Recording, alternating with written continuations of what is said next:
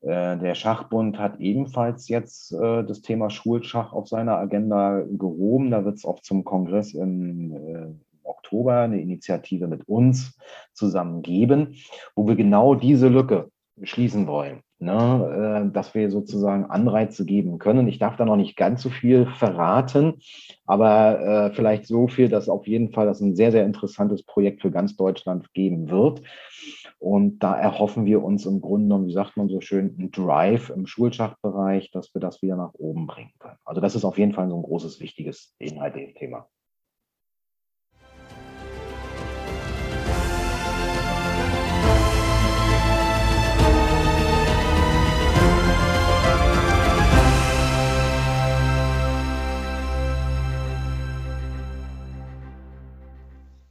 Heute zu Gast im Podcast ist Niklas Rickmann, der neue Vorsitzende der Deutschen Schachjugend. Im Podcast sprechen wir über die Zukunft der deutschen Schachjugend, über anstehende Events und über Niklas Werdegang im Schach. Viel Spaß beim Zuhören. Ja, also ich bin der Niklas Rickmann, bin noch 39, ähm, also ich darf mich noch unter 40 nennen, wird sich leider nächstes Jahr ändern. Ähm, ansonsten komme ich aus der wunderschönen Hansestadt Stralsund. Für alle, die nicht ganz genau geografisch das einordnen können, sage ich mal als Stichwort die schöne Insel Rügen.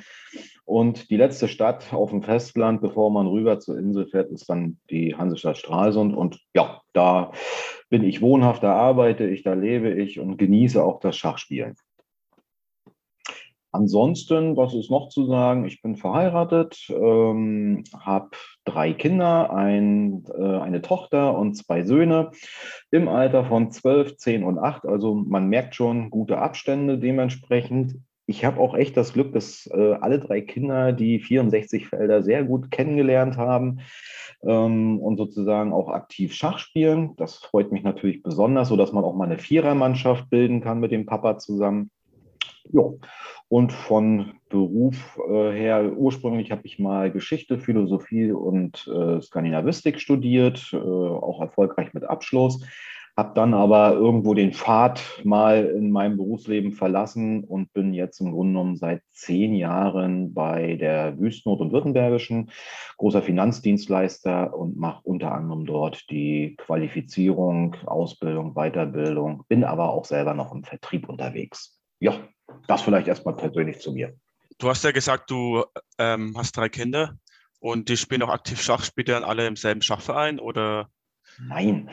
Ähm, meine Tochter spielt bei mir in Stralsund. Das ist die Hochschulsportgemeinschaft hier in Stralsund. Und meine beiden Jungs, die kommen sozusagen aus der ersten festen Beziehung heraus. Also Patchwork ist so das Zauberwort und die spielen 70 Kilometer von Straßen entfernt. Auch Hansestadt, aber ist halt in Anklam, etwas kleinerer Verein und da sind wir auch ganz stolz, dass wir da Nachwuchsarbeit wieder reaktivieren konnten, was über zehn Jahren da ein bisschen eingeschlafen ist. Also von daher, nein, alle sozusagen in unterschiedlichen Vereinen.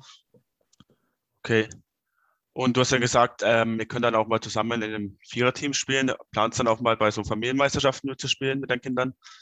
Das ist der Plan. Äh, manchmal, ich meine, gut, jetzt kam gerade die Pandemie ein bisschen so dazwischen. Äh, manchmal es auch noch andere berufliche oder, sage ich mal, private Verpflichtungen, aber das steht ganz, ganz oben auf meinem Zettel. Und ich hoffe, dass ich das dann auch spätestens im nächsten Jahr endlich mal abgehakt habe. Sehr gut.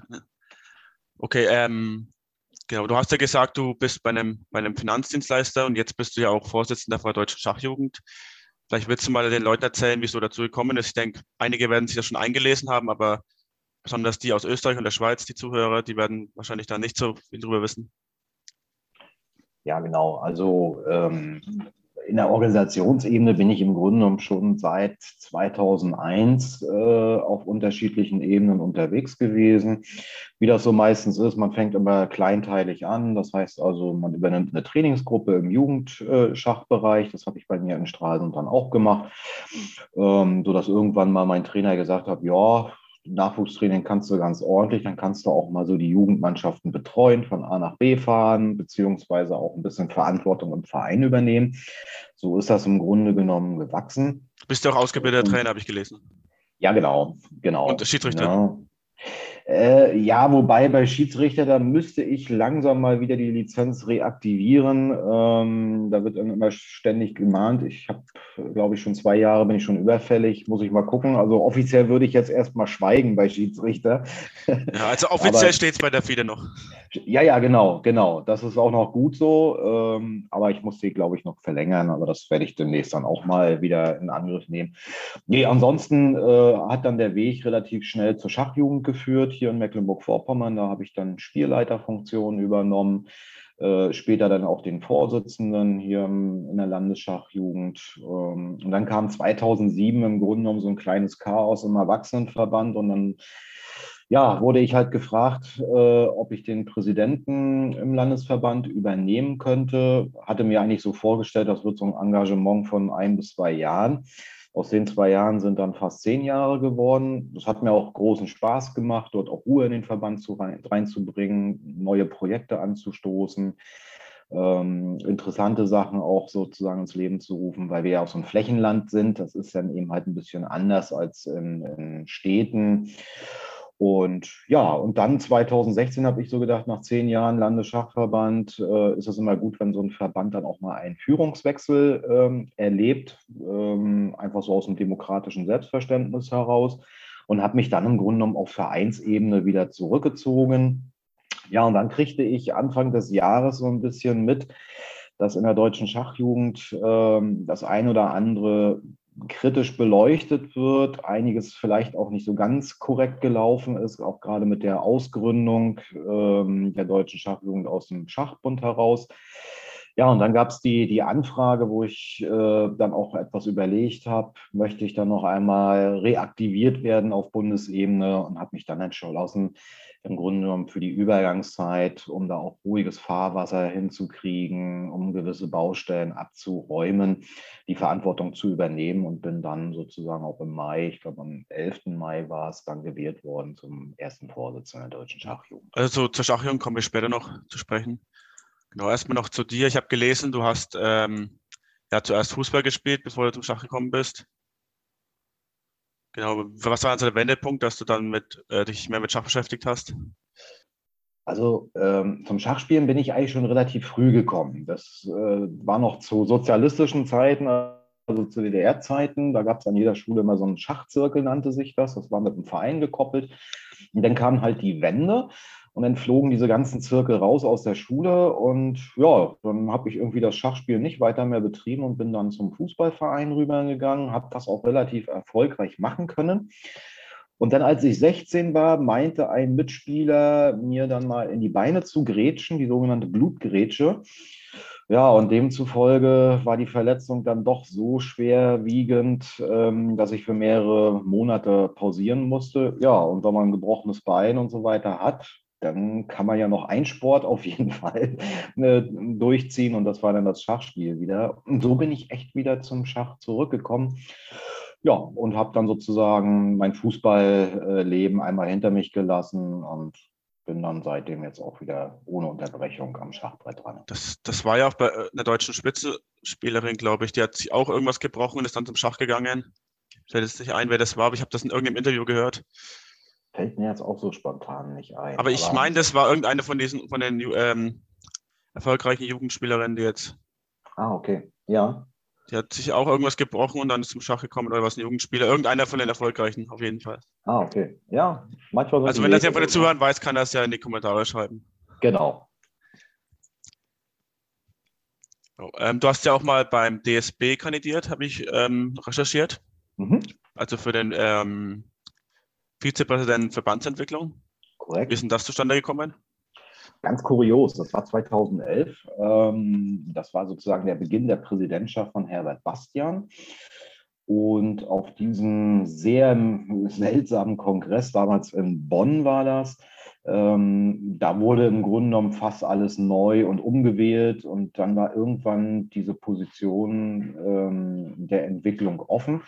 Und dann wurde ich wirklich spontan gefragt, ob ich das für einen überschaubaren Zeitraum, also von zwei Jahren, übernehmen könnte. Und um den Herbert zu unterstützen, weil wir auch schon zu der Zeit sehr eng befreundet waren, habe ich gesagt, okay, ähm, das mache ich sehr gerne, aber wie gesagt, nur für die zwei Jahre Amtszeit. Äh, und so ist es dazu eigentlich gekommen, um so ein bisschen die Präsidentschaft von Herbert Bastian zu unterstützen. Leider musste ich dann aus familiären Gründen, weil da war gerade die Trennung von meiner ersten festen Partnerin mit den zwei Kindern äh, so turbulent, dass ich die Amtszeit nicht äh, bis zum Schluss begleiten konnte, sondern gesagt habe, okay, ich habe immer den Anspruch, was Ordentliches zu machen. Und wenn ich die Möglichkeit nicht mehr sehe, dann muss man eben halt auch einfach mal loslassen und Platz machen für andere. Genau, ist, denke ich, vernünftig, dass dann jemand anders das macht, der mehr Zeit genau. hat. Genau. Ne, das bringt nichts, wenn man dann so an so einem Posten festhält, bloß weil man den Posten haben möchte, sondern da bin ich immer so gestrickt. Man übernimmt eine Aufgabe zu 100 Prozent und alles andere funktioniert dann nicht. Eben, man will es ja auch, auch ordentlich machen. Richtig, genau. genau. Ja, dann kommen wir mal ähm, zur deutschen Schachjugend. Du ähm, kommst aus dem Finanzsektor, sage ich jetzt mal.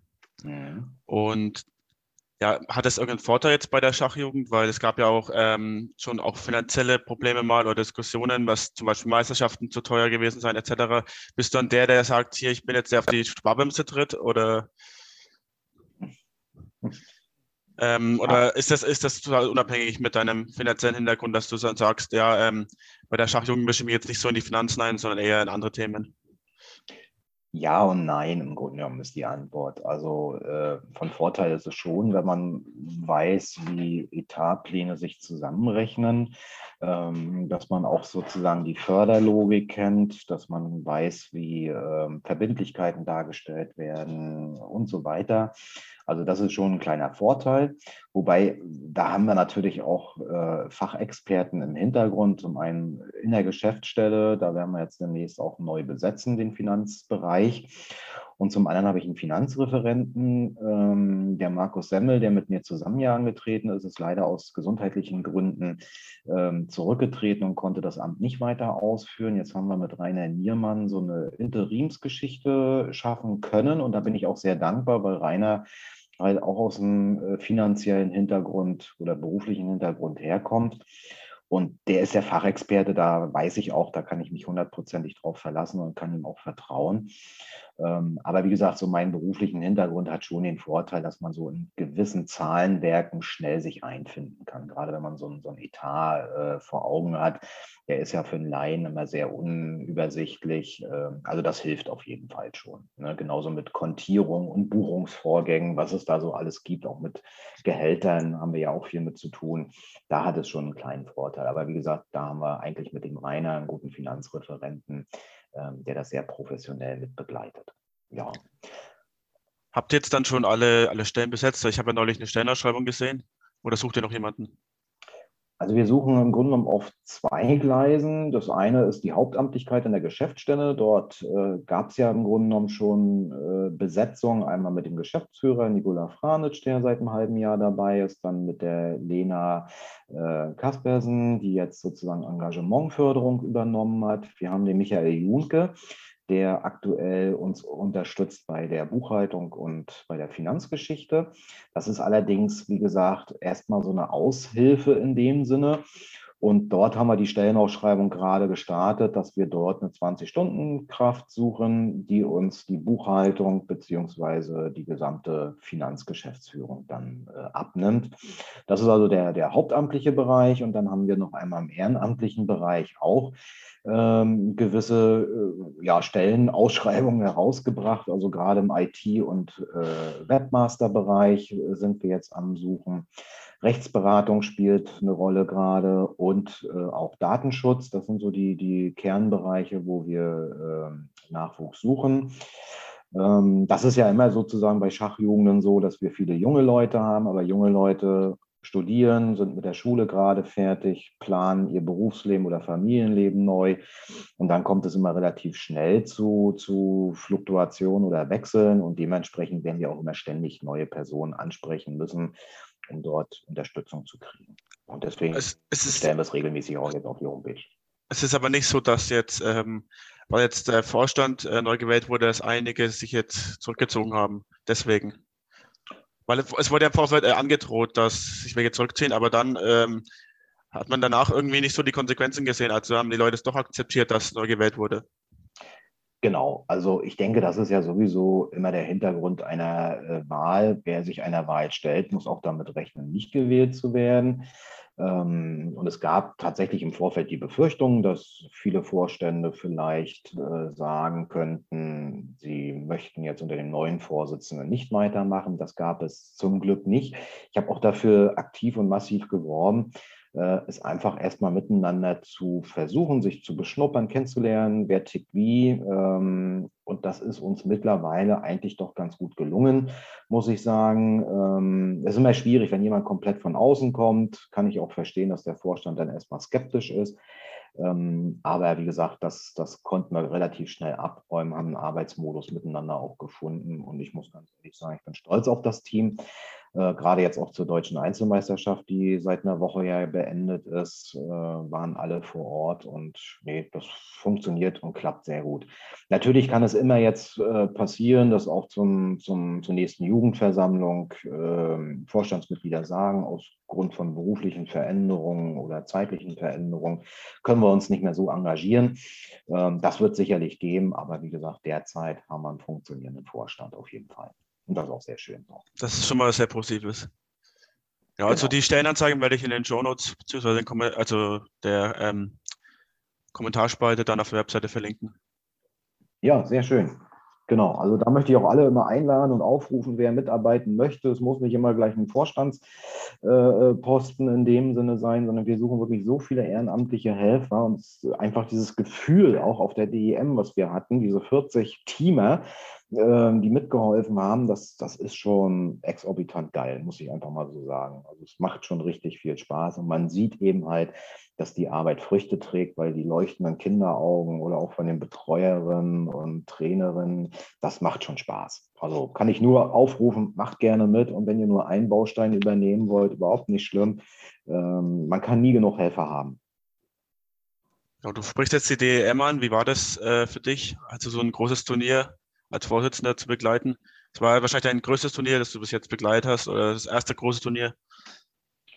Genau, also äh, in der Verantwortung, richtig. Ich kenne die DM noch aus früheren Zeiten. Ähm, sie ist auch über die Jahre ständig angewachsen, was die Teilnehmerzahlen betreffen. Gut, in diesem Jahr durch Corona natürlich konnten wir es jetzt mit dem U25-Turnier jetzt nicht äh, durchführen. Da hatte auch jeder Gott sei Dank Verständnis für. Aber das war schon, das ist schon eine Nummer, muss man echt so sagen. Und Hut ab, dass das so reibungslos mit allen super funktioniert hat. Und es war schon eine Ehre, äh, mit in der Gesamtleitung zu sitzen. Wir haben ja äh, drei Köpfe in der Gesamtleitung gehabt und das hat auch sehr, sehr gut harmoniert und funktioniert. Und von daher, also ich war, ich hatte mir das schon vorher so vorgestellt, dass das gut läuft, aber wenn man dann tatsächlich erstmal da ist und sieht, wie die Vorgänge äh, ablaufen, auch im Hintergrund, dann ist man umso begeisterter, wenn es dann auch so funktioniert, wie man sich das wünscht. Also, hast, hast, du da, hast du da irgendwelche Zahlen? Also wie viele Helfer jetzt da waren, wie viele Spieler, wie viele Eltern? Mhm. Also wir haben ungefähr, das, was so übernachtet hat, Spielerinnen, Spieler, Eltern, Begleitpersonen, Trainerinnen und Trainer, waren wir so äh, über 900 also zwischen 900 und 1000 äh, Personen, die anwesend waren. Mag vielleicht im Dunkelkreis noch mehr gewesen sein, weil man kriegt nicht immer alles mit, äh, wer sonst noch so in der Umgebung äh, dazu gestoßen ist. Und von den äh, Teamern waren wir circa 40 Personen, die sozusagen rund um das Turnier unterschiedliche Aufgaben wahrgenommen haben, also Schiedsrichter, Freizeitteam, äh, Öffentlichkeitsteam und so weiter und so fort. Also das war schon eine große Personenanzahl. Und das hat man auch gehört und gemerkt. Ja, und das alles unter Corona-Bedingungen, also Hut ab. Ja, ja, wirklich. Also da muss ich auch an der Stelle sagen, äh, der Erik Tietz, das war ja so unser ärztlicher Leiter, der äh, jetzt nicht nur der Turnierarzt und Dopingbeauftragte war, sondern eben halt hauptsächlich mit Corona-Regeln sich auseinandergesetzt hat, auch die ganzen Testergebnisse äh, und Impfnachweise kontrollieren musste. Ich würde behaupten, das war mit Erik äh, die Person, die am meisten zu tun hatte. Also der hat selten frei gehabt. Ja, also ich kenne das auch. Also muss ich da Ewigkeiten einlesen, was führt jetzt heute, was ist jetzt die neue Verordnung und dann muss man den Test vorlegen und manchmal nicht. Und genau. Und dann kommen welche aus einem anderen Bundesland und äh, meinen, dass es irgendwie anders ist. Aber es ist halt von Bundesland zu Bundesland wieder unterschiedlich. Ja, also nicht schön, aber genau. muss halt sein. Genau. Ja. Genau. Wie ist dann eigentlich der, der, Plan für die Zukunft, für die Meisterschaft? Soll die weiter an dem Ort sein, wo sie jetzt ist, oder soll die verlagert werden? Oder wie ist es mit, mit den Kosten, Nutzen, sage ich mal? Gibt es äh, irgendwie einen anderen Austragungsort, wo es dann günstiger wäre für die Spieler? Weil ich habe halt schon mal gelesen, dass es ziemlich teuer ist und manche sagen auch, das ist schon, ist schon, also wenn die, manche, wenn die keinen Zuschuss jetzt von ihrem äh, Verband bekommen würden, würden dann vielleicht nicht hinfahren, weil es doch schon recht teuer ist. Klar. Also äh, für das Jahr 22 haben wir äh, schon festgelegt, ähm, auch auf Anraten der Jugendversammlung, die im Mai stattgefunden hat, dass es in Willingen äh, auch nächstes Jahr stattfinden wird. Ähm, und wir haben jetzt und sind gerade aktuell im Vorstand auch damit beschäftigt, dass wir eine Rahmenausschreibung demnächst veröffentlichen, die für den Zeitraum 2023 bis 2026 gilt. Das heißt, wir möchten für vier Jahre äh, einen Ort, der hoffentlich auch zentral ist, finden. Ähm, und natürlich diese ganze Kostenfrage. Willingen ist schön liegt auch relativ zentral, wenn man das Sauerland mal ein bisschen ausblendet. Die Anfahrt ist ja dann doch schon ein bisschen schwierig mit äh, Zug und auch mit Auto. Ähm, trotzdem, sage ich mal, von allen Landesverbänden ganz gut zu erreichen. Ähm, wollen wir trotzdem ein transparentes Verfahren jetzt anschieben? Äh, und gucken, welche Hotels bewerben sich drauf auf diese Rahmenausschreibung. Das werden wir auch über die DEHOGA, also den Deutschen Hotel- und Gaststättenverband. Ist, ist auch wichtig, dass die das überhaupt mitbekommen. Es bringt ja nichts, wenn man was ausschreibt und keiner kriegt es mit. Richtig. Das habe ich manchmal, manchmal äh, so, so, das Gefühl, dass bei anderen Schachorganisationen dann irgendwas ausgeschrieben wird und keiner kriegt es mit. Und am Ende wird dann keiner gefunden oder es wird halt nur der, der halt der eh schon vorher festgelegt war, wird dann halt genommen. Mhm. Und dann die Ausrede ist ja, als hätten sie ja alle bewerben können. Also. Ja, ja, genau. Das war auch so ein bisschen die Kritik im Vorfeld ähm, vor ein paar Monaten, dass man gesagt hat, na, das ist eh immer alles so ein bisschen zugeschnitten auf einen Austragungsort. Gut, das kann ich jetzt nicht direkt bewehr, äh, oder bewerten, was in der Vergangenheit gelaufen ist. Ich kann jetzt nur sagen, was sich in der Zukunft ändern wird. Und wie gesagt, die Rahmenausschreibung ist so gestaltet, dass wir gewisse Flöcke natürlich eingerammt haben. Ähm, dass wir möglichst alle in einem Ort äh, zentral haben möchten und auch die, die äh, Turniere sozusagen, ob es das Kika-Turnier ist oder ob es die DMU10 bis U18 ist und auch die offene, dass sie möglichst in einer Halle oder in einer Ortschaft direkt gespielt werden können. Und wie gesagt, wie du selber sagtest, mit DEHOGA, genau das war nochmal so ein wichtiges Anliegen, weil es gibt in Deutschland ja eine Unzahl von großen Hotels, die das auch gewährleisten können, aber häufig kriegen die das gar nicht mit, dass sowas läuft. Ne? Und dementsprechend äh, haben wir halt gesagt, wollen wir das über diese Kanäle bespielen und dann warten wir einfach mal, wer sich alles bewerben wird. Dann werden wir so ein engeres Auswahlkriterium auch nochmal nachgießen. Und am Ende äh, wird es natürlich, Attraktivität ist ein äh, wichtiges Kriterium, dann natürlich auch der Kostenfaktor, weil äh, du hattest es angesprochen, für, für manche ist es wirklich sehr, sehr teuer. Und wir haben nicht äh, nur Teilnehmer, wo die Eltern sich das einfach mal so äh, ähm, leisten können, sondern wir haben auch teilweise Teilnehmer und Teilnehmerinnen, da sitzt der Euro nicht so schnell locker und dementsprechend wollen wir natürlich auch gucken, dass es ein gutes Preis-Leistungs-Verhältnis gibt. Genau, und natürlich muss es auch ähm, gut erreichbar sein. Es bringt ja für keinen, wenn es jetzt irgendwie in einem Hotel ähm, hinter München ist, wenn dann ja. Leute aus Berlin oder Hamburg anreisen müssen. Genau, genau. Also ich könnte es auch immer gerne auf der Insel Hittensee. Ich weiß nicht, ob du die kennst. Kenn ich ja. Äh, bei Rügen, ne? Muss natürlich mit der Fähre rüberfahren. Also das wäre jetzt nicht so optimal, wenn du dann von München hochfährst und dann noch zwei Stunden Schiff fahren musst. Also sollte immer relativ zentral sein. Aber wenn es natürlich einen Ort gibt, der, weiß ich, irgendwo, ähm, ja, äh, seitliches Niedersachsen oder Rand Nordrhein-Westfalen ist und der Preis dafür natürlich sehr attraktiv ist, dann muss man auch wieder neu bewerten. Aber grundsätzlich gebe ich dir recht, sollte es immer für alle gut erreichbar sein. Ja. ja. Gut. Ähm, kommen wir nochmal zurück zur, zur Wahl, ähm, wie du zum Vorsitzenden gewählt wurdest. Es war ja vorher ein richtiger Machtkampf. Es gab ja äh, Landesschachjugenden, die haben sich ausgesprochen für dich. Welche haben gesagt, nee, die wollen, dass der alte Vorsitzende bleibt. Ja, wie hast du das empfunden persönlich? Hast du dich auch angegriffen gefühlt von manchen oder ähm, hast du das einfach so weggesteckt?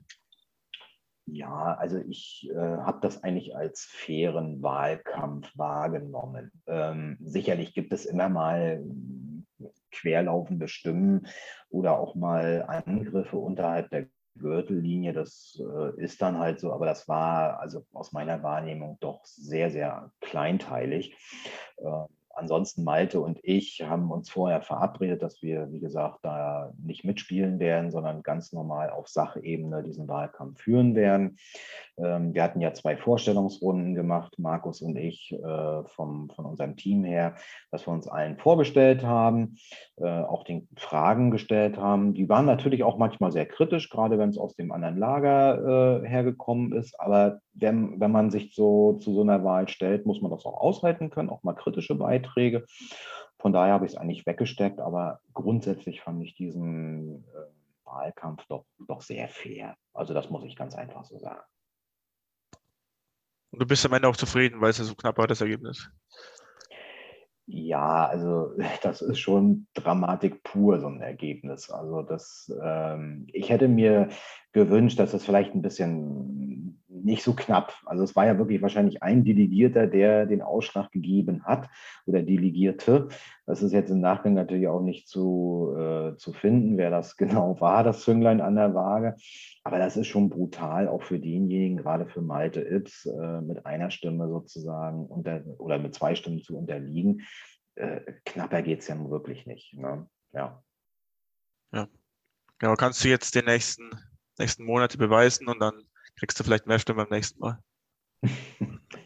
Ja, also das ist jetzt einfach mein Arbeitsauftrag für die zwei Jahre oder jetzt sind es ja schon ein bisschen weniger als zwei Jahre, ordentliche Arbeit an den Tag zu legen, Ruhe reinzubringen. Das gelingt uns nach und nach jetzt, auch gewisse Finanzfragen zu klären.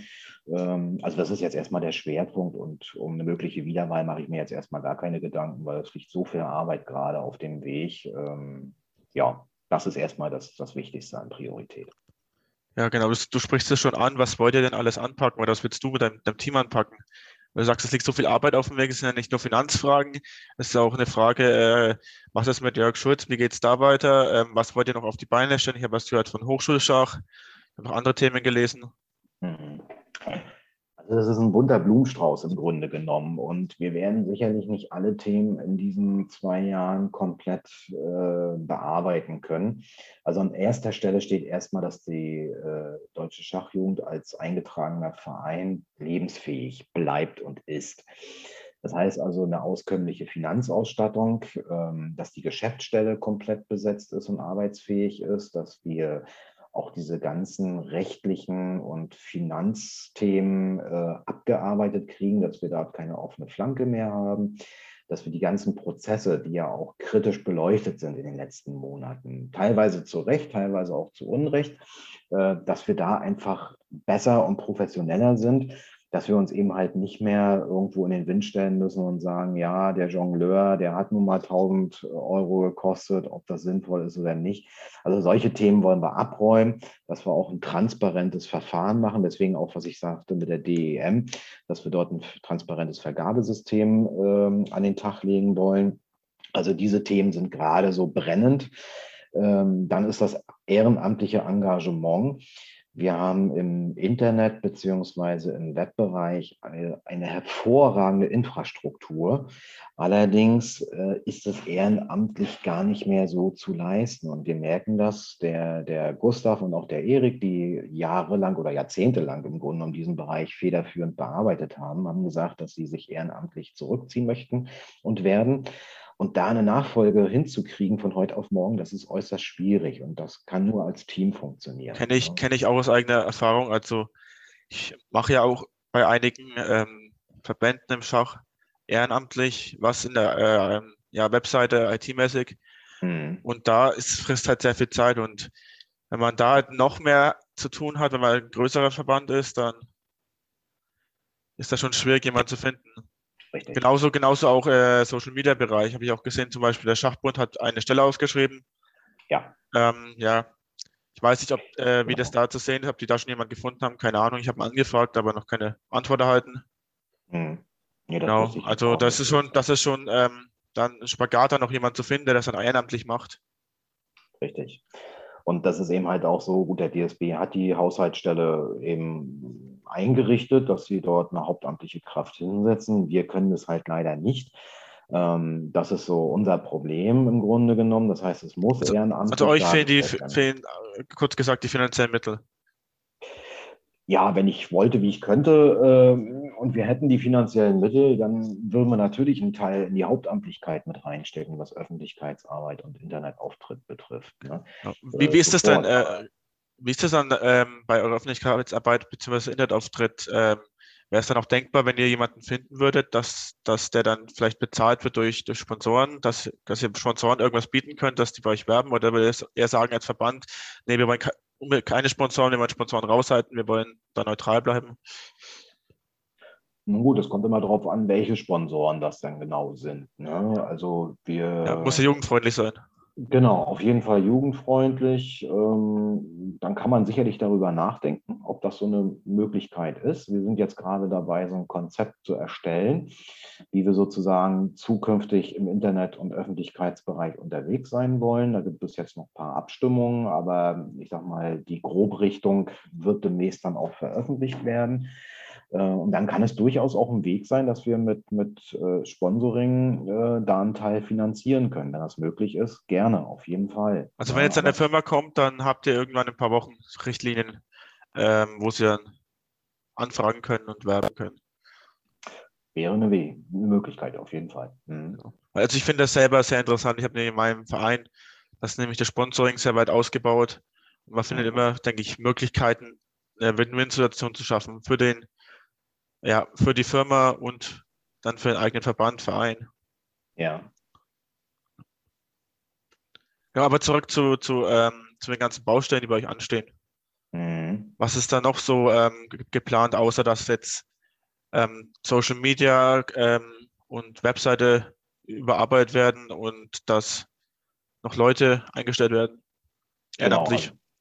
Das ist ja so der administrative, organisatorische Teil. Ne? Der ist für den einen oder anderen Schachspieler total langweilig, ist leider notwendig, damit man so einen funktionierenden Verband überhaupt hat.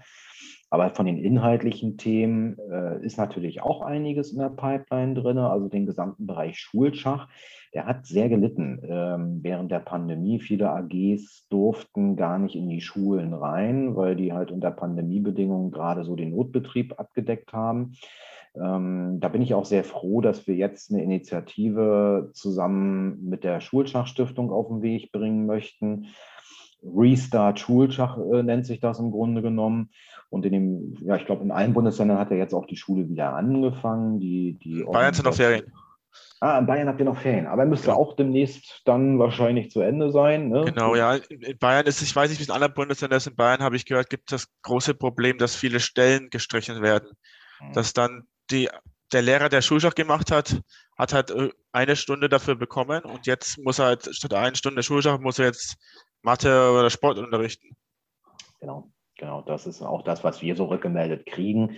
Ähm, das kann man auch irgendwo, sage ich mal, bildungspolitisch verstehen, dass äh, die Themen halt sich darauf erstmal konzentrieren und ähm, dass man sagt, das geht erstmal vor, können wir mit leben. Aber für, für uns als Organisation ist es natürlich ein Nachteil, wenn Schachunterricht ausfällt. Und ähm, da sind wir jetzt definitiv mit dran. Ne? Äh, der Schachbund hat ebenfalls jetzt äh, das Thema Schulschach auf seiner Agenda gehoben. Da wird es auch zum Kongress im äh, Oktober eine Initiative mit uns zusammen geben, wo wir genau diese Lücke schließen wollen ne, äh, dass wir sozusagen Anreize geben können. Ich darf da noch nicht ganz so viel verraten, aber äh, vielleicht so viel, dass auf jeden Fall das ein sehr, sehr interessantes Projekt für ganz Deutschland geben wird. Und da erhoffen wir uns im Grunde genommen, wie sagt man so schön, einen Drive im Schulschachbereich, dass wir das wieder nach oben bringen können. Also das ist auf jeden Fall so ein großes, wichtiges. Vielleicht kannst du ein bisschen was verraten. Ist das dann eher sowas, dass die Vereine in die Schulen gehen oder schon, dass die Lehrer angeleitet werden, ähm, Schachunterricht zu geben? Ah, jetzt willst du mich mit journalistischen Tricksereien dazu bringen, eine konkrete es, Aussage zu es, bringen. Es interessiert mich auch aus eigener Perspektive, weil ich auch ähm, Schulschachunterricht äh, selber gebe in Schulen, als, also vom Verein aus. Alles gut. Ich hoffe, du kannst dich noch viereinhalb Wochen gedulden. Na gut, dann werde ich mich und die Zuschauer, auch gedulden müssen. Genau, genau. Ne? Aber ich bin mal gespannt, was dann rauskommen wird. auf jeden Fall was wirklich Tolles, das kann ich an der äh, Sache schon mal so sagen. Ähm, und deswegen auch diese enge Kooperation dann, die angestrebt wird, dass man sagt, es ist nicht nur äh, Aufgabe des einen oder des anderen Verbandes oder Organisation, sondern es ist ein Gesam Gesamtthema für alle äh, Protagonisten des, des organisierten Schachs. Und äh, ja, einfach nochmal viereinhalb Wochen, ja genau, viereinhalb Wochen werden wir es dann auf jeden Fall dann auch wissen, was im Endeffekt geplant ist. Wie, wie läuft ja. dann eigentlich dort die Zusammenarbeit ab mit der Schulschachstiftung? Also ist das hauptsächlich euer Schulschachreferent? Genau, also der Schulschachreferent ist ja im Grunde genommen die Schnittstelle zwischen uns und der Schulschachstiftung. Leider haben wir beobachtet, dass so in, zu Pandemiezeiten diese fruchtbare Verbindung eingeschlafen ist. Äh, hat verschiedene Gründe. Ähm, die werden jetzt aber dazu führen, dass wir im Herbst diesen Jahres auch diese Schulschachstiftung, die muss jetzt wieder neu gewählt werden, der Vorstand, dass wir die auch wieder beleben möchten, dass der Austausch stattfindet. Da gibt es verschiedene Ideen auch schon. Ich sage immer nur Schulschach-Patentausbildung. Das ist komplett in die Jahre gekommen. genau, da habe ich ja.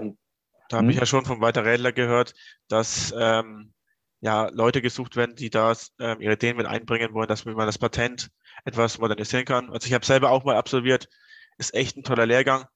Ja, ich denke, es wird auch noch besser sein, wenn dann die Materialien nochmal überarbeitet sind und dann, ja, man nach einem Tag Ausbildung in die Schule gehen kann und ein Kind beibringen kann, wie er Schach, es Schach spielt und dann nach, nach einem Jahr entweder bleibt es in der Schule, in der Schulschach AG oder geht an den Verein.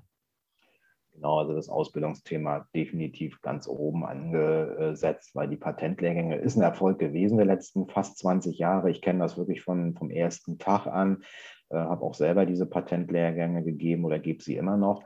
Aber wie du schon selber sagtest, die Materialien sind halt, ja, die sind Stand Anfang 2000er Jahre. Und äh, wir alle wissen, dass Kinderbedürfnisse sich halt jedes Jahr ändern an den Schulen. Und dementsprechend muss da was äh, definitiv aufgehübscht werden. Auch die digitale Seite war bisher noch nie berücksichtigt worden beim Patentlehrgang. Auch das werden wir jetzt mit reinbringen. Und das ist sowieso das Ziel, die gesamte Ausbildung, was den Jugendbereich betrifft, einmal auf den Prüfstand zu stellen. Also das ist auch so ein inhaltliches Thema, damit wir einfach äh, wieder näher an der Zeit dran sind. Ja, hört sich, hört sich sehr interessant an. Wie ist eigentlich mit anderen Ausbildungslehrgängen? Habt ihr da auch was damit zu tun, also mit C-Trainer oder macht das nur der Schachbund? Ja und nein. Also ähm, dadurch, dass wir jetzt wie ein Mitgliedsverband oder wir sind ein Mitgliedsverband im Deutschen Schachbund geworden, ähm, dementsprechend dürfen wir auch selber C-Trainer nun ausbilden. Ähm, wobei das jetzt nicht unser direkt primäres Ziel sein wird, sondern äh, wir sind dabei, jetzt auch so eine kleine Gruppe ins Leben zu rufen, um diesen Ausbildungsbereich zu bespielen. Denn ich könnte mir durchaus vorstellen, dass wir Bausteine anbieten. Weil häufig ist es ja so, viele erwachsene äh, Trainerinnen und Trainer, die sind bei der deutschen Einzelmeisterschaft dabei, bei der Vereinsmeisterschaft und so weiter.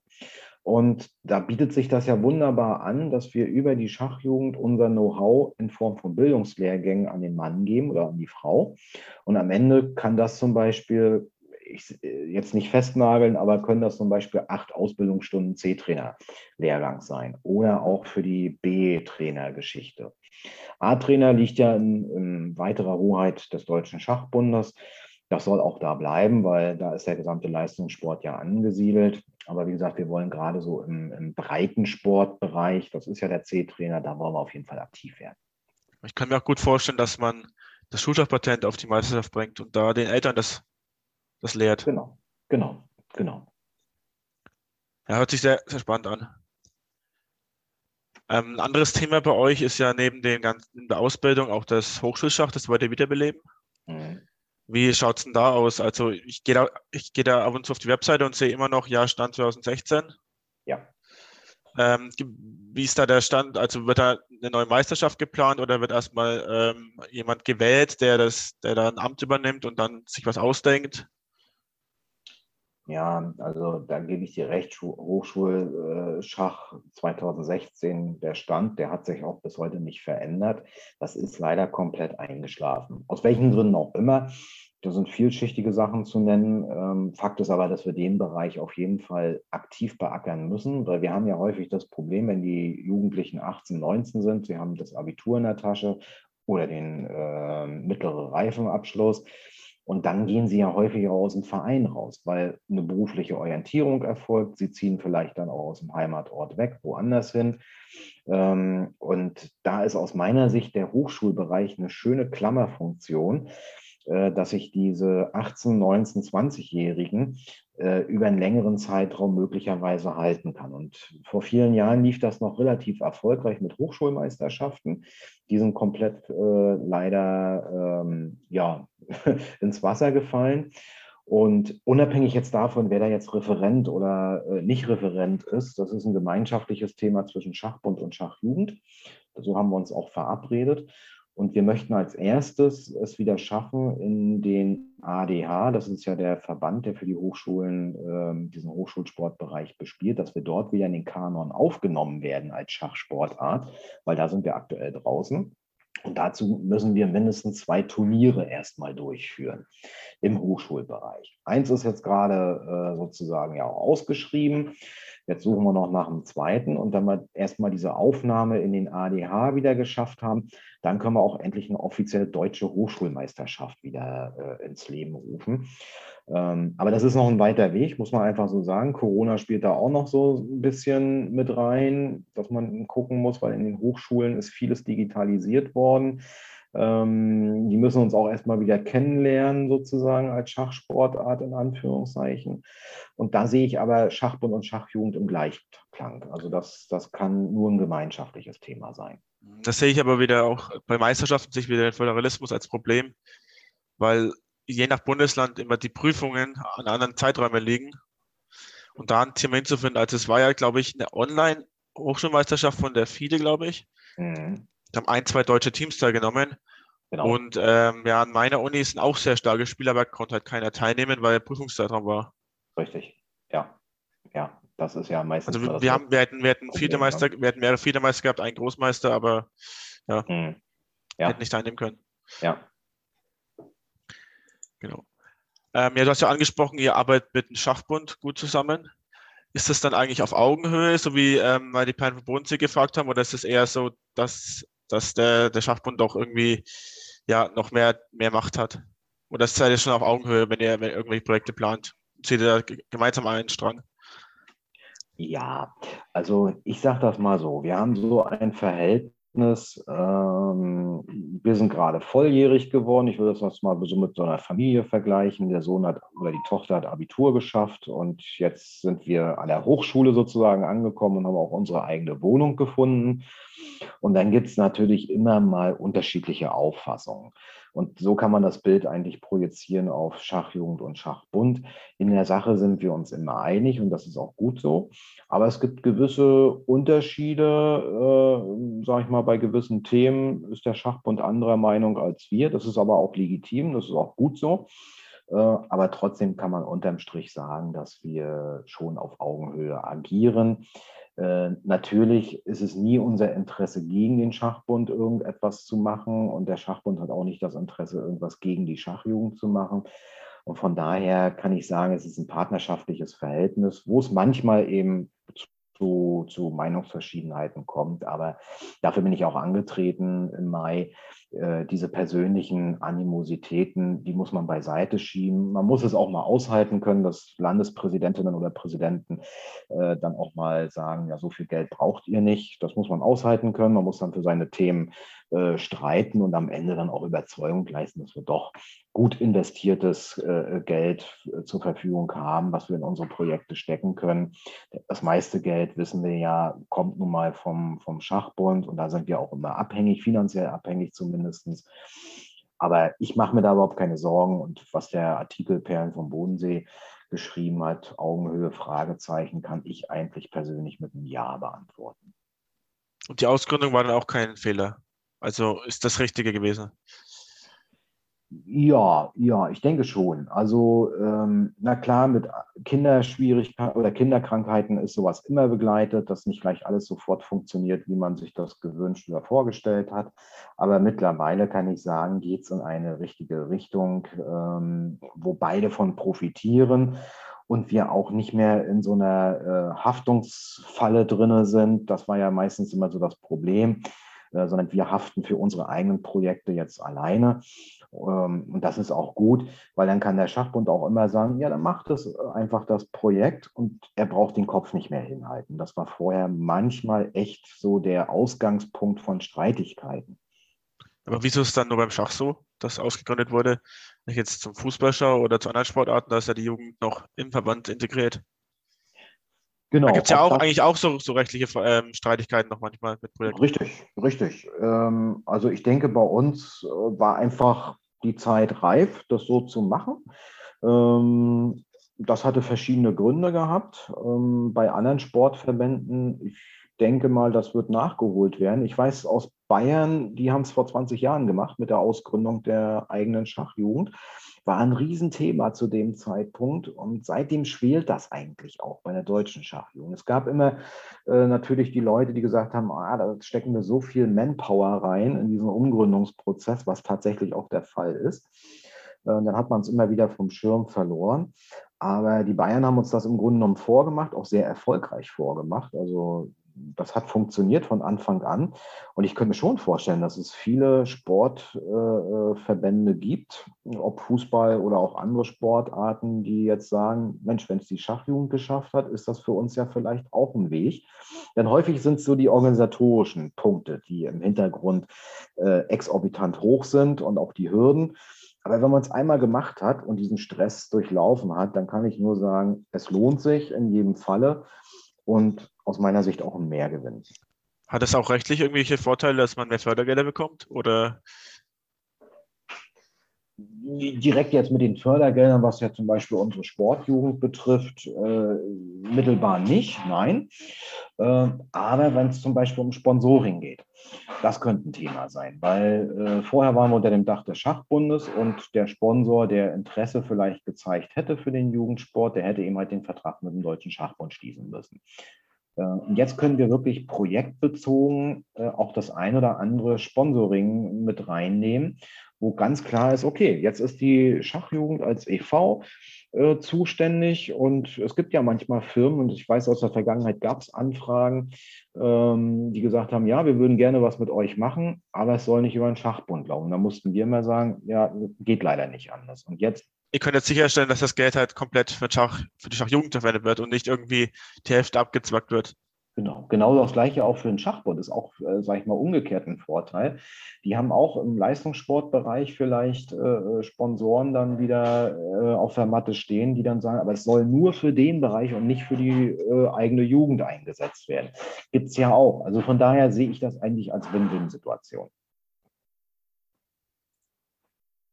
Gut.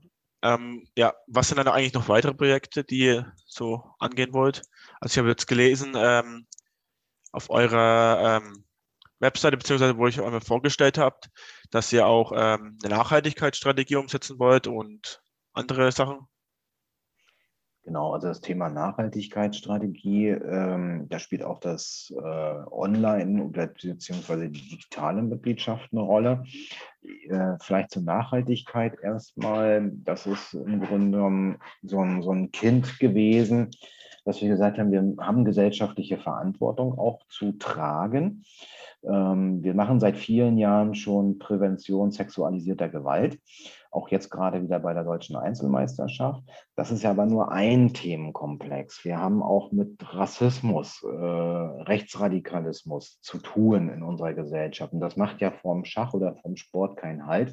Und deswegen ist diese Arbeitsgruppe gesellschaftliches Engagement äh, ins Leben gerufen worden äh, mit der Nachhaltigkeit, dass wir eben halt auch gewisse Prozesse nicht nur für einen Tag ins Leben rufen wollen, sondern dass wir sie fortschreiben möchten, dass sie für einen längeren Zeitraum gelten. Und äh, diese ganzen, böse sagen immer, sind so weiche Themen, die eher unwichtig sind. Ich sage immer, es ist wichtig, weil wir haben auch einen Bildungsauftrag.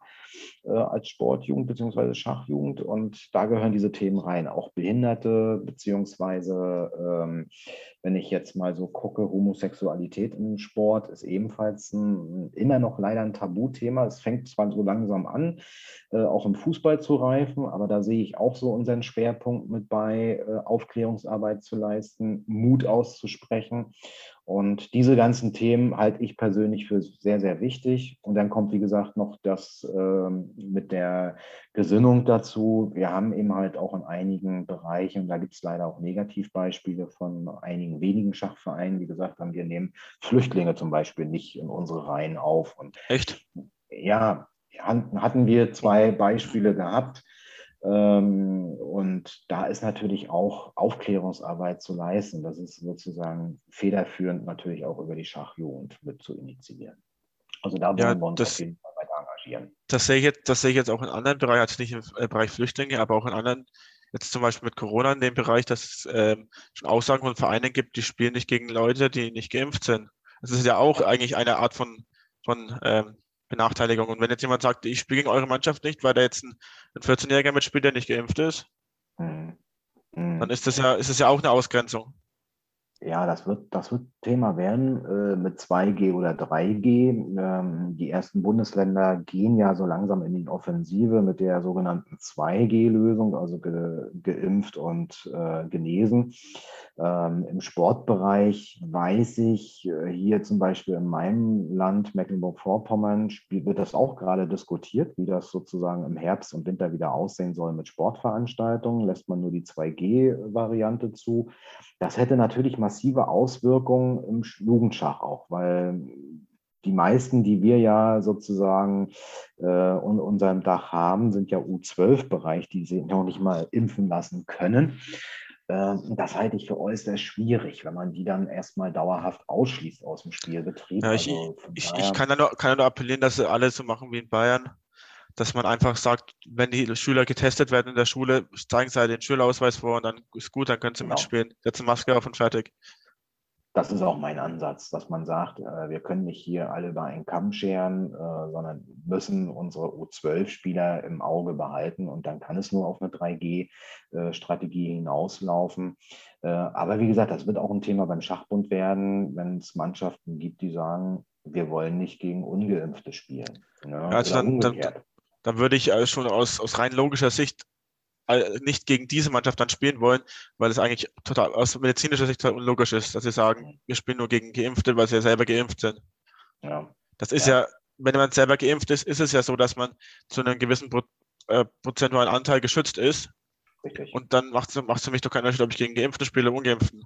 Kann mich doch beide, kann mich bei gewissen Varianten beide genauso anstecken. Also. Mhm. Ja. Ja. Und dann ist das ist eher, eher so, eine, so eine Art Ausgrenzung wieder. Das ist dann, finde ich dann mhm. schon bedenklich. Ja. Aber ich denke, da muss man jetzt abwarten. Genau. Vielleicht, gibt, vielleicht sind es ja nur Ausnahmen, diese, diese Leute. Ja. Weil also es, ist, ich denke, es, ich denke, es ist auch wichtig, nämlich im dass auch im Erwachsenenbereich schon jetzt Zwölfjährige mitspielen können, wenn sie das Talent haben. Mhm. Und nicht jetzt Richtig. ausgegrenzt werden, weil sie jetzt sich nicht impfen lassen können oder nicht impfen lassen wollen. Richtig, richtig. Genau das ist das Problem. Da werden wir als Schachjugend auch massiv aufpassen. Ähm, dass es dazu, sage ich mal, zu solchen Ausgrenzungen gerade von zwölf Spielern äh, nicht geben darf. Mhm. Ne? Ja. Gut. Ja, wenn wir schon auf junge Spieler jetzt zu sprechen kommen, ihr wollt ja eine U8-Meisterschaft einführen oder es gibt einen Antrag. Wie ist da der aktuelle mhm. Stand? Findet die jetzt statt 2022? Ja, genau. Der Antrag ist ja durchgegangen mehrheitlich. Das ist ja sowieso ein Thema, was schon Jahrzehnte im Grunde genommen äh, das Jugendschach betrifft. Es ist ja eher so eine Ursprungsidee aus den sogenannten Ostverbänden heraus. Ähm, das hat noch eine tiefe Sozialisation sozusagen. Häufig kam dann immer der Widerstand eher aus den äh, alten Bundesländern, dass gesagt worden ist, nee, U10 ist schon eine Zumutung in Anführungszeichen. Das hat sich aber in den letzten Jahren massiv verändert und man hat eine gute Kompromisslösung aus meiner Sicht gefunden, dass man gesagt hat, ein Jahr für U8, das ist richtig, aber mit einem sogenannten Scouting-Verfahren. Also das heißt, dass nicht komplett hier äh, auf Leistungssport getrimmt ist, sondern dass es auch weiche Faktoren äh, geben muss. Also sprich, man muss äh, schauen, kann man alle hinschicken. Es gibt ja auch die, die sogenannten verspielten U8-Kinder, wo es dann schon schwierig wird, so eine Meisterschaft zu spielen. Also wir haben das im Grunde genommen, äh, so einen Kompromiss aus beiden Varianten gefunden. Und wir werden nächstes Jahr äh, in Willing 22 dann zum ersten Mal diese U8-Meisterschaft spielen. Genau. Also, also heißt es dann, dass sich zum Teil die Spieler qualifizieren und zum Teil ausgesucht werden? Genau, genau, das heißt das. Richtig. Ja. Und wer übernimmt dann das Scouting? Da sind wir jetzt, weil ähm, wir sozusagen evaluiert haben auch, ähm, wie das ganze System laufen kann. Das ist ja jetzt auch erst durch die Jugendversammlung bestätigt worden. Sinnigerweise hat man dann gesagt, wir brauchen da auf jeden Fall ähm, ja, fachliche Unterstützung, weil U8 ist ja Kinderschachbereich. Das ist aus meiner Sicht immer ein bisschen eigenständiger als Schulschach und andere Bereiche. Und da sind wir aktuell auf der Suche für U8-Scouting eine geeignete Persönlichkeit zu finden. Nun wachsen solche Personen leider nicht auf den Bäumen. Auch diese Stelle haben wir ja auf der Homepage sozusagen ausgeschrieben und ich kann nur appellieren, also wer aus diesem Kinderschachbereich sehr gute Erfahrungen bzw. Kenntnisse mitbringt, kann sich gerne bei uns bewerben, weil das brauchen wir definitiv schnell und zügig, äh, eine Person zu finden. Ja, habt ihr euch eigentlich inspirieren lassen mit der Achtmeisterschaft von anderen Ländern, wo die ja schon mit fünf Jahren teilweise mit Schach anfangen? Na klar, also äh, Hessen hat ja dieses äh, Scouting-Projekt mit der U8-Meisterschaft äh, schon gelebt oder lebt es immer noch. Daran haben wir uns selbstverständlich orientiert. Da sind auch andere Landesverbände mal rübergefahren, haben sich das angeguckt. Ähm, die Holsteiner zum Beispiel haben sich das mal, äh, ich glaube, im letzten oder vorletzten Jahr angeschaut. Ähm, also das, das hat schon stattgefunden, so auf, auf regionaler Ebene. Ich weiß auch, auch in Sachsen gab es äh, seit längerem das Projekt U8, was aber äh, nicht ganz gleichzusetzen ist mit Hessen. Äh, aber das hat schon stattgefunden. Und ich weiß auch, in Mecklenburg-Vorpommern, also in meinem Verband, wird auch schon seit Ewigkeiten U8 gespielt, eher als offenes Turnier, äh, aber auch mit einem Qualiplatz für die U10 auf Landesebene. Und hier ist es immer so ein bisschen breitensportmäßig eingegliedert worden. Also sprich, äh, in den Jugendsportspielen wurde die U8 mit reingenommen. Das hatte dann auch nochmal so einen schönen Freizeit- und Breitensportcharakter und spielerischen Effekt, weil die Kleinen, die wollen ja noch so gerne sich bewegen hinterm Schachbrett und sie wollen noch, äh, sage ich mal, betütelt und bespielt werden. Also ähm, deswegen ist das Konzept ganz entscheidend, dass es auch gut aufgehoben wird. Aber wie gesagt, Projekte gab es in diesem Bereich schon, die sehr erfolgreich aus meiner Sicht gelaufen sind. Ja, kann ich auch nur aus eigener Erfahrung äh, sprechen. Also ich bei einem Turnier, das ich mit ausrichte in Bamberg, da gab es teilweise früher U8, U10 zusammen. Mittlerweile sind so viele U8-Kinder, dass man das auch als einzelne ähm, Gruppe ausrichten kann. Nur man muss dann halt immer wieder auf, Eltern, auf die Eltern aufpassen, mehr als auf die Kinder weil die dann hinterm Kind stehen und gibt es manche, die flößen dann irgendwas auf einer anderen, in einer, irgendeiner anderen Sprache, keine Ahnung, äh, Polnisch, Russisch ein.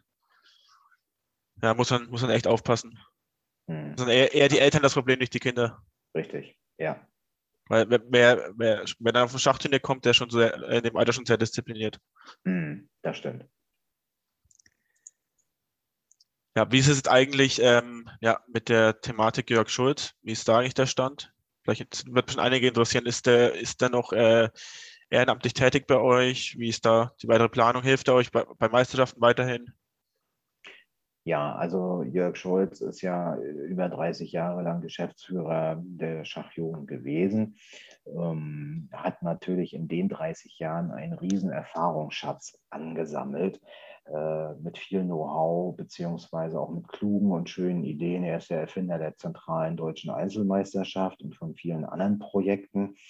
Äh, also er hat das Jugendschach im Grunde genommen als Person auch gelebt. Ähm, nur ist es so, dass er seit 2020 kein Geschäftsführer mehr ist, wir diesbezüglich auch nachbesetzt haben und er seit Anfang des Jahres einen sogenannten Beratervertrag hat, also sprich äh, uns in seiner Erfahrungsebene berät, äh, hauptamtlich.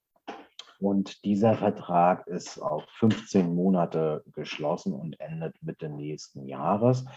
Ähm, ehrenamtlich es ist schwierig, das auseinander zu dividieren. Man muss sagen, bei, bei Jörg Schulz ist es so, Ehrenamt und äh, Hauptamt sind eigentlich miteinander verschmolzen gewesen in seiner äh, Tätigkeit.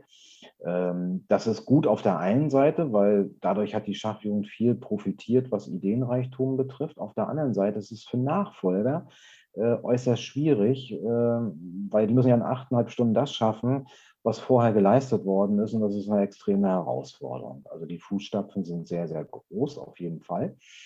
Ähm, wir werden, wie gesagt, Jörg bis Mitte nächsten Jahres noch zur Verfügung haben. Und der Wissenstransfer, der erfolgt von, von Tag zu Tag im Grunde genommen.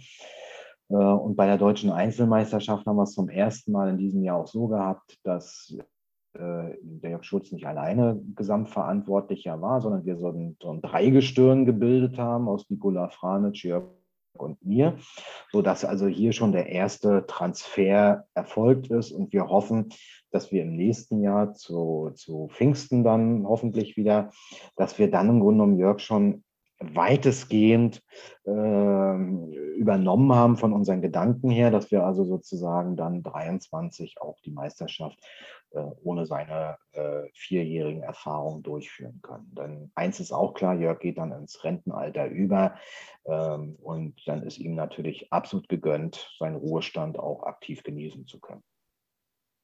Ja, genau. Was habt ihr dann so noch geplant für die nächsten, für das nächste Jahr, nächsten Monate? Gibt es wieder eine Schachtour oder irgendwas Interessantes, wo sich auch die Vereine beteiligen können? Also wir haben im Grunde genommen so, so zwei weitere Themen geplant. Das eine ist, ähm, der FIDE Grand Prix ist ja nach Berlin vergeben worden. Wir wissen leider noch nicht den genauen Termin. Es ist ja Zeitraum Februar 22 bis April 22. Genau, wenn ich, wenn ich da mal einhaken darf, wie ist, ja. wie ist der eigentlich vergeben worden? Das habe ich nicht ganz verstanden. Hat es die FIDE entschieden oder ist das, es gab ja auch irgendwie so eine Voting-Plattform, die mir ein bisschen suspekt vorgekommen ist? Ja, das ist natürlich wieder FIDE-Vergabe. Ähm, aus meiner Sicht hat die FIDE vergeben, aber vorher gab es natürlich Gespräche und auch Bewerbungen. Also, diese äh, Voting-Plattform war nur Just for Fun. Keine Ahnung. Weil, also, nur, also mal für die Zuhörer, das gab ähm, online vom Schachbund wurde das gepostet, dass es eine Voting-Plattform gibt, wo man einfach abstimmen soll, in welcher Stadt das stattfinden soll. Und dann habe ich mir das mal angesehen, da hätte man ja per, ähm, ja, per Bot abstimmen können, man einfach ein Tool nehmen können, das einfach dauernd Berlin, Berlin einträgt. Und das 24 Stunden. Ah, okay. Ja. Und ich weiß nicht, wie, ob, ob das herausgefiltert worden wäre oder so. Also, aber es ist schon schön, dass es in Deutschland stattfindet. Genau, also das, das hat uns auch sehr gefreut, dass es nach Berlin, also in die Hauptstadt dann einmal rübergeht. Und äh, wir werden jetzt schon so ein bisschen planen drumherum. Also es gibt ja verschiedene Rahmenveranstaltungen, die diese, dieses Grand Prix-Turnier ähm, sozusagen begleiten sollen. Das werden wir machen in enger Abstimmung auch mit den Berlinern. Ähm, und da werden wir geeignete Sachen finden. Natürlich wahrscheinlich immer noch unter äh, Pandemiebedingungen, weil ich glaube, das wird uns auch noch im Frühjahr nächsten Jahres begleiten. Aber die Schachjugend wird definitiv dabei sein. Das wird ein Schwerpunkt schon fürs Frühjahr 22 sein. Und der zweite Schwerpunkt, den wir inhaltlich machen wollen, ist die digitale Mitgliedschaft. Das war ja mir so ein, so ein Herzensanliegen, ähm, gerade auch so im Mai, im Vorfeld der Versammlung. Und da möchten wir sozusagen einfach mal den Startschuss zu geben. Ich hoffe ja vielleicht sogar noch dieses Jahr, aber ich bin mittlerweile realistisch, das wird eher ein 22er-Thema sein. Denn wie, wie kann das dann aussehen?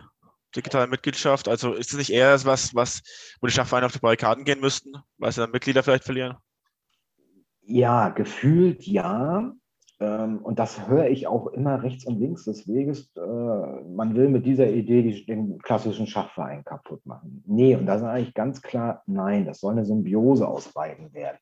Ähm, denn wir haben Bereiche in Deutschland, Flächenländer sozusagen, da gibt es keinen Schachverein. Und viele sind auch nicht mehr bereit, 60, 70 Kilometer auf sich zu nehmen, um zu einem Spieleabend zu fahren oder zu einem Punktspielbetrieb äh, rüber zu gehen. Und äh, darauf müssen wir achten. Und ich weiß, hier in Mecklenburg-Vorpommern, die Vereinsdichte ist nicht die höchste.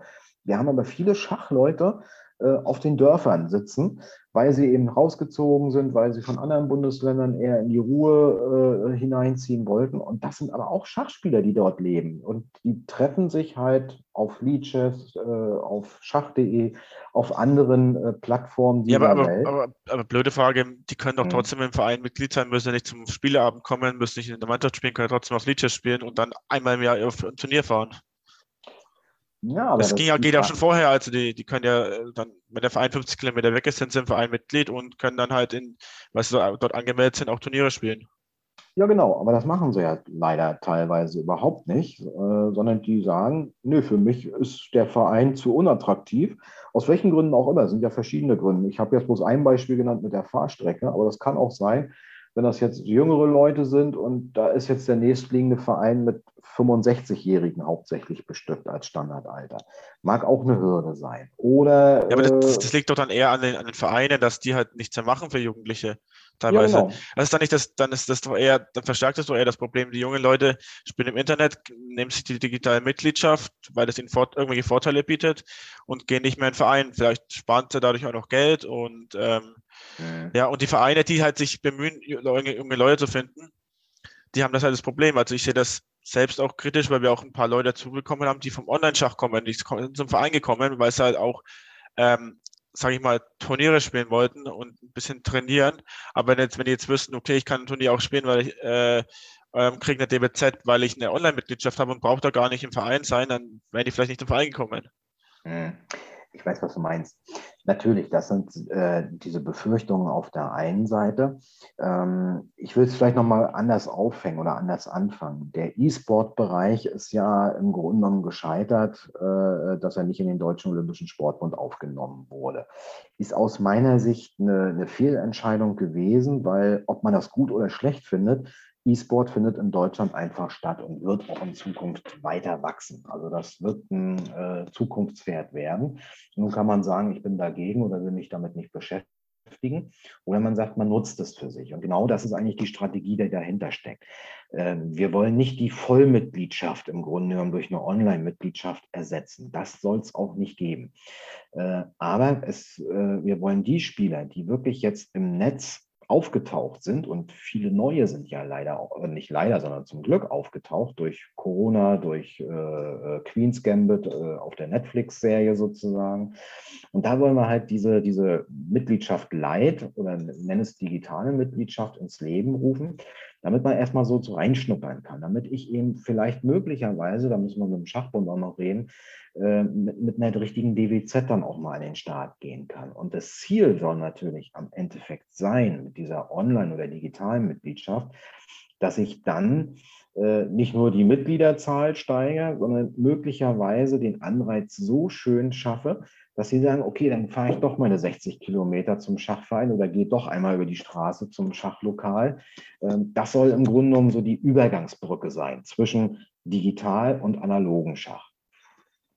Aber ich habe eben halt Angst, wenn wir dort nicht tätig werden, dass die Leute eher zum E-Sport-Bereich äh, rübergehen, denn dort gibt es tatsächlich erste Überlegungen, konkrete Überlegungen, auch Schach mit reinzunehmen, weil ähm, die haben es auch entdeckt, dass Server wie Lichess äh, einen Boom hatten im letzten Jahr und auch immer noch erleben. Ähm, und wenn die uns das absaugen, dann kommen wir zu spät. Und wer zu spät kommt, den bestraft das Leben leider. Ja, also müssen wir mal schauen, was jetzt daraus wird, wie das wird. Genau. Vielleicht, vielleicht ist es ja gut für die Vereine, vielleicht ist es, ist es gut für die Vereine, die aktiv sind und halt schlecht für die Vereine, die nicht aktiv sind. Es können auf der einen Seite können halt die, die aktiven Vereine profitieren, denke ich, und die nicht aktiven Vereine werden dann noch, noch mehr in die Vereins Vereinssterben gezwungen. Also vielleicht, vielleicht motiviert das auch die einen oder anderen äh, Vereine, dass die mal wieder was ins Leben rufen. Richtig. Genau. Also ja, es eher als Chance als als, ja. als Gefahr. Ne? Es gibt ja auch teilweise Vereine, die, die, die sagen einfach, sie machen nichts mehr im Jugendbereich. Ja, weil sie sagen, es hat eh keine, macht eh keinen Sinn, wenn ich was mache mhm. und dann nach zwei Jahren gehen sie, keine Ahnung, sind sie, sind sie sehr gut und dann gehen sie ähm, zum anderen Verein, der 20 Kilometer weiter weg ist, weil die halt äh, viel mehr Jugendliche haben. Ja, richtig. Ja. Wie wollt ihr, wollt ihr, wie wollt ihr das dann eigentlich lösen mit dem Vereinssterben? Wollt, habt ihr da irgendwelche Maßnahmen dagegen? Außer jetzt den Leuten zu vermitteln, ja, ihr könnt, müsst so und so den Kindern Schach beibringen, ihr müsst, könnt dieses und dieses Projekt machen, ihr könnt dieses und dieses Werbematerial nutzen. Aber das gibt es ja alles schon. Also gibt es ja irgendwelche Ideen, wie man die Leute quasi dazu zwingt, dass sie einen Arsch hochkriegen, wenn ich es mal so sagen darf. Und ähm, auch im Jugendbereich was anbieten oder ja auch nicht nur im Jugendbereich, das ist ja auch, kann auch der Erwachsenenbereich und Jugendbereich sein. Also mein Eindruck ist so, dass die Vereine, dass die Vereine, die es immer nötig haben, diese mhm. Angebote nie wahrnehmen, die es gibt. Wie kann man die erreichen, dass die wieder Jugendarbeit machen? Ja, das ist ein ganz, ganz schweres Thema. Ähm, also natürlich haben wir im Ausbildungsbereich oder auch im, im allgemeinen Bereich viele gute Angebote, Flyer und, und Programme. Auch der Schachbund hat sich da viele Gedanken gemacht. Aber letztendlich äh, wird ein, ein nationaler Verband, da muss man ganz ehrlich sein, es nie aufhalten können, dass es Vereine gibt, die, die sterben. Das, das ist leider so. Selbst die Landesverbände schaffen es ja teilweise nicht. Und äh, ein Angebot zu machen und dann wundert man sich, warum die Vereine das nicht nutzen, äh, liegt klar auf der Hand, weil äh, die sind schon sowieso mit sich selbst überfordert. Sonst würde es ja gar nicht zu so einer Situation kommen, dass der Verein sich dann bald auflösen wird ähm, ich glaube, ich habe das aus eigener Erfahrung erlebt. Äh, ich sagte ja eingangs, äh, dass meine beiden Jungs in Anklam sind. Die hatten das Schachspielen relativ schnell drauf und wollten es dann auch betreiben. Und der Weg nach Straßen war einfach zu weit, auch in der Woche. Und dann bin ich, und es gab so eine kleine Rentnertruppe in Anklam, so bestehend aus vier, fünf Leuten. Dann bin ich dahin und dann sagte er, ja, wir lösen uns eh nächstes Jahr auf. Also das hat alles keinen Zweck mehr und ba, ba, ba. Das kann doch nicht sein, dass vier, fünf Mann da sind und das Ding löst sich auf. Ähm, und dann habe ich einfach mal mich auf den Marktplatz gestellt mit einem Schachbrett und dann kamen Leute. Es kamen einfach Leute und haben sich daran interessiert. Äh, dann habe ich gesagt, hätten Sie denn mal Lust, irgendwie einmal die Woche aktiv Schach zu spielen, in so einem Spieleabend? Ja, und auf einmal hatten wir acht, neun Leute zusammen. Äh, davon sind nicht alle dann gleich eingetreten, aber zumindest hat sich so eine Art Dunstkreis gebildet. Und äh, dann gab es eine Dame, die gesagt hat, ich habe so viel Zeit, ich würde den Kindern was beibringen wollen, damit wir einfach ein bisschen jünger werden. Und zack, war das so, nicht nur meine beiden Söhne waren mit drin, sondern dann spricht sich das ja auch im Freundeskreis mit um. Ähm, und dann waren auf einmal sieben, acht Jugendliche da für Anklam Wahnsinn. Also wirklich Wahnsinn. Und auch heute wieder nach der Schule, äh, nach der Ferienzeit sind welche dazugekommen, sodass der Verein gerade so ein bisschen am Aufblühen ist. Also die Mitgliederstatistik hat sich verdoppelt in dem Sinne, beziehungsweise verdreifacht. Äh, weil eben ein Impuls von außen direkt vor Ort war. Und ich glaube, das ist der einzige Weg, dass wir mit, mit Patenschaften es vielleicht versuchen. Weil darauf zu hoffen und zu sagen, ich mache heute ein Online-Angebot, ich mache morgen eine Schulung und übermorgen mache ich vielleicht einen Preisausschreiben. Und dann wundere ich mich, dass immer dieselben kommen, aber nicht die Vereine, die es betrifft. Sondern ich glaube, ich muss wirklich mit einer Patenschaft äh, agieren, dass ich sage, ein mitgliederstarker Verein, der auch organisatorisch gut aufgestellt ist, muss im Grunde genommen ein, ein Flächenverein, der mit wirklich wenigen Leuten und gerade so am Überleben immer kratzt, äh, verbunden werden, dass es dort einen kleinen Austausch gibt, man an die Hand sozusagen nimmt. Und ich glaube, das funktioniert deutlich besser als jedes andere Programm. Ähm, dieses Thema wollen wir genau so äh, durchdenken Du merkst, das ist noch so ein bisschen in den Anfangsschuhen, aber ich habe so ein Back-Practice-Beispiel und das möchte ich gerne auf Bundesebene sozusagen reinbringen, dass wir diese Partnerschaftenprogramme auflegen. Da kann es auch möglicherweise einen finanziellen Anreiz geben, aber da müssen wir die Landesverbände beziehungsweise den Schachbund ebenfalls mit im Boot genau, haben. Es, es muss einen Anreiz geben für die, für die Vereine, die gute Richtig. Jugendarbeit machen, ja, weil sie sagen, ja, wie soll die Konkurrenz jetzt helfen? Genau, genau ne, oder die Konkurrenz vom Morgen ranziehen. Äh, aber wie gesagt, so ein, so ein, und meistens ist es ein finanzieller Anreiz. Ne? Ähm, oder auch, weiß ich, eine andere Möglichkeit. Da gibt es sicherlich noch andere Ideen. Aber ich glaube hauptsächlich über den finanziellen Anreiz eben halt einen größeren Verein äh, zu animieren, dass er dann seinen Nachbarort, äh, wo eben sechs, sieben Leute nur drin sind und nächstes Jahr vielleicht ausstirbt, dass der motiviert wird, da mal einen hinzuschicken, der so einen Anschub im Grunde genommen macht. Und häufig ist es so, wenn es erstmal läuft, dann läuft es auch. Die Motivation spielt auch eine ganz große Rolle. Ne? Oder auch mal der Blickwinkel. Haben wir schon immer so gemacht, funktioniert nicht. Ne? Und ähm, ja, also diese, diese Methodik, glaube ich, ist aus meiner Sicht die zielführendste, wenn man das Vereinsterben gerade in der Fläche aufhalten möchte. Ja, hört sich interessant an. Also bin ich mal gespannt, was dabei rauskommen wird, ob es dann die Vereine es annehmen oder ähm, ja, genau. oder ob es einfach bei manchen Vereinen einfach sinnlos ist. Kann man schwer einschätzen. Ja. Genau. Ja, das war jetzt schon ein sehr, sehr langes Interview, sehr viele Fragen. Möchtest du den Zuhörern noch irgendwas mitteilen? Ja, auch erstmal vielen Dank für die Fragen. Fand ich, fand ich sehr gut. Ähm, ja, was möchte man mitteilen? Also ich glaube, ich habe so, so einen Wunsch auf jeden Fall an alle Zuhörerinnen und Zuhörer. Also wer gerne sich engagieren möchte, ob jetzt, sage ich mal, direkt im Jugendschach oder im Allgemeinschachbereich, der, der soll herzlich eingeladen sein, sich sozusagen mit einzubringen, weil das erlebe ich tagtäglich. Äh, unsere Schachgesellschaft lebt davon, dass Menschen unterschiedlichen Alters und unterschiedlicher Hautfarbe und was auch immer äh, sich wunderbar engagieren können und dann macht es einfach nur Spaß. Und dafür möchte ich werben, weil das ist einfach so geil, wenn man Projekte ins Leben ruft und wenn es nur ein kleines Turnierprojekt ist. Schied egal. Äh, aber am Ende dieser Erfolg einfach da ist in Form von leuchtenden Kinder- und jugendlichen Augen, dann haben wir alles richtig gemacht. Und das ist so mein Appell. Einfach ein Projekt mal planen, durchführen auf Jugendschachebene, vielleicht mit dem Kleinverein äh, von der Nachbarschaft, der äh, vom Aussterben äh, noch gerettet werden kann, zu machen. Dafür möchte ich einfach werben. Äh, Engagement lohnt sich und macht Spaß und äh, ich finde, was Besseres gibt es eigentlich nicht. Danke. Ja, das ist ein tolles Schlusswort. Dann bedanke ich mich für deine, deine Zeit, für das tolle Gespräch. Genau. Ja, und wenn die Leute irgendwelche Fragen haben, können sie in die Kommentare reinschreiben und ich leite sie dann nicht weiter. Genau, so machen wir das. Genau. Super. Und dann hoffen wir, dass das Schach in Deutschland weiter wächst. Genau, das hoffe ich auch und das werden wir schon hinkriegen. Das war es auch schon wieder mit dem Schachtraining.de Podcast. Wenn euch die Folge gefallen hat, freuen wir uns über eure Kommentare auf den Social Media Plattformen und eine Bewertung auf den gängigen Podcast Plattformen. Abonniert Schachtraining.de und die CSA auf Social Media, um nichts Neues zu verpassen. Möchtet ihr Schachtraining.de unterstützen, könnt ihr über die Links in den Show Notes einkaufen. Wir erhalten eine kleine Provision und können so den Podcast weiterhin kostenlos betreiben. Wir freuen uns, wenn du den Podcast weiterempfehlst und in zwei Wochen zur neuen Folge wieder einschaltest.